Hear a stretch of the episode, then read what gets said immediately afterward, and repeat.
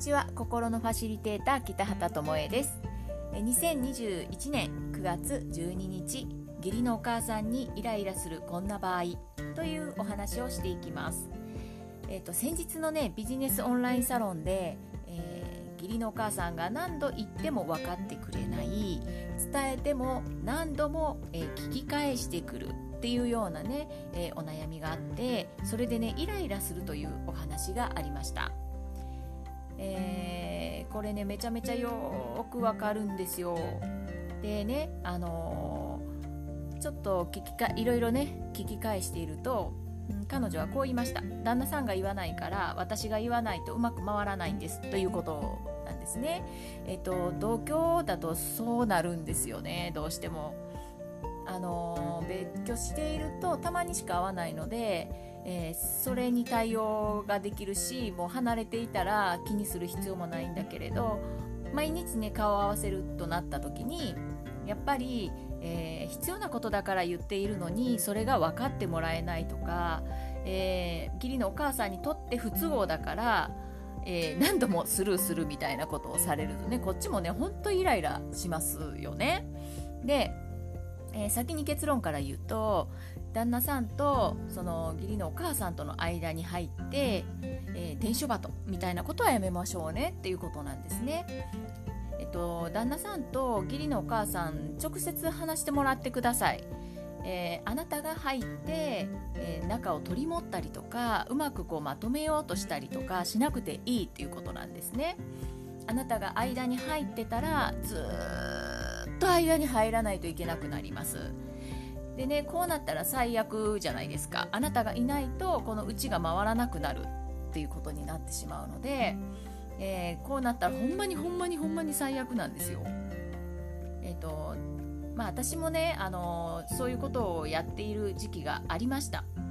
えー、なったってねこう私に話しかけてくるんですよねお母さんが。ほんであの伝えといてねみたいな。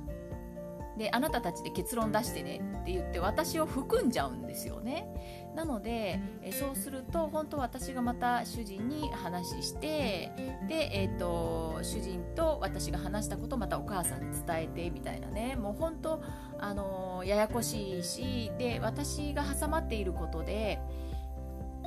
何て言うかな。2人の決定事項みたいになるじゃないですか。でそれもいいんだけれどそういうことがあってもいいんだけれどでそうするとねあなたが言わせたじゃない？って息子じゃなくて私が言わせたじゃない？あなたが決定したでしょ？みたいなね変な目で見られるようになってしまったりもするんですね。でそれ本当にね具合悪いんですよ。なのであのー、私はねそれに気がついた時に打ち抜けました。もうねあの嫌だなと思って。であの、パターンがあってリビングにバーンってお母さんが入ってきて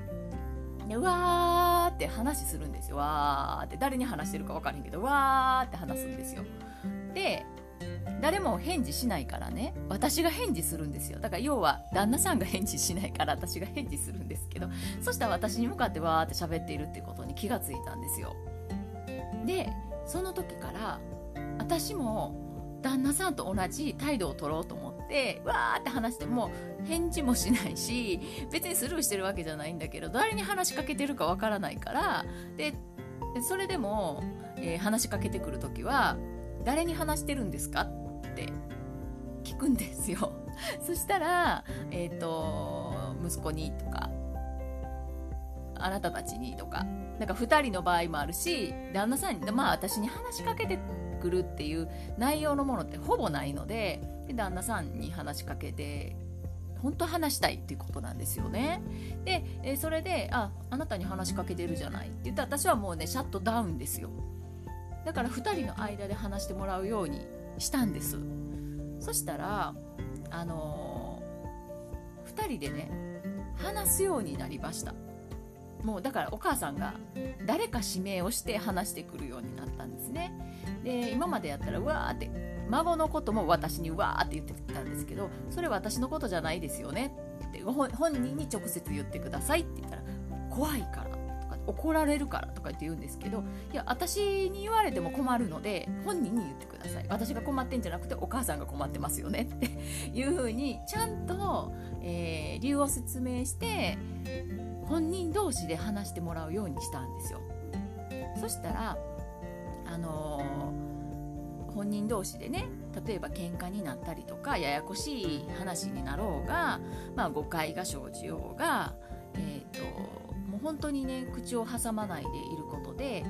2人で解決しようとするんですね。私部外者なのであそうやってね部外者なのになんかね取りまとめようとしてたんだなって思ってたんです。でもねやっぱし親子同士なんだからでまたね孫とおばあちゃんっていう関係なんだから、えー、私が入っていく必要全然全くなかったんですよ。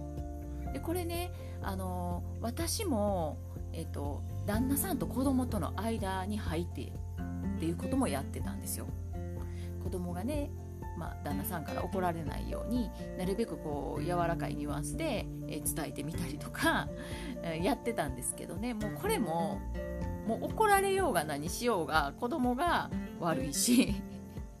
子供が旦那さんがきのことを嫌おうが 旦那さんの責任やしもう間に全く立つのをやめたんですね。だから自分の問題以外のところにわざわざ首を突っ込んでいってるのでそこに気がついてもらって、えー、もうそれをねやってるなと思ったらやめておいてください。そうすればねあなたが、えー、イライラするっていうことはなくなると思います。はい。では今日はここまでです。ありがとうございました。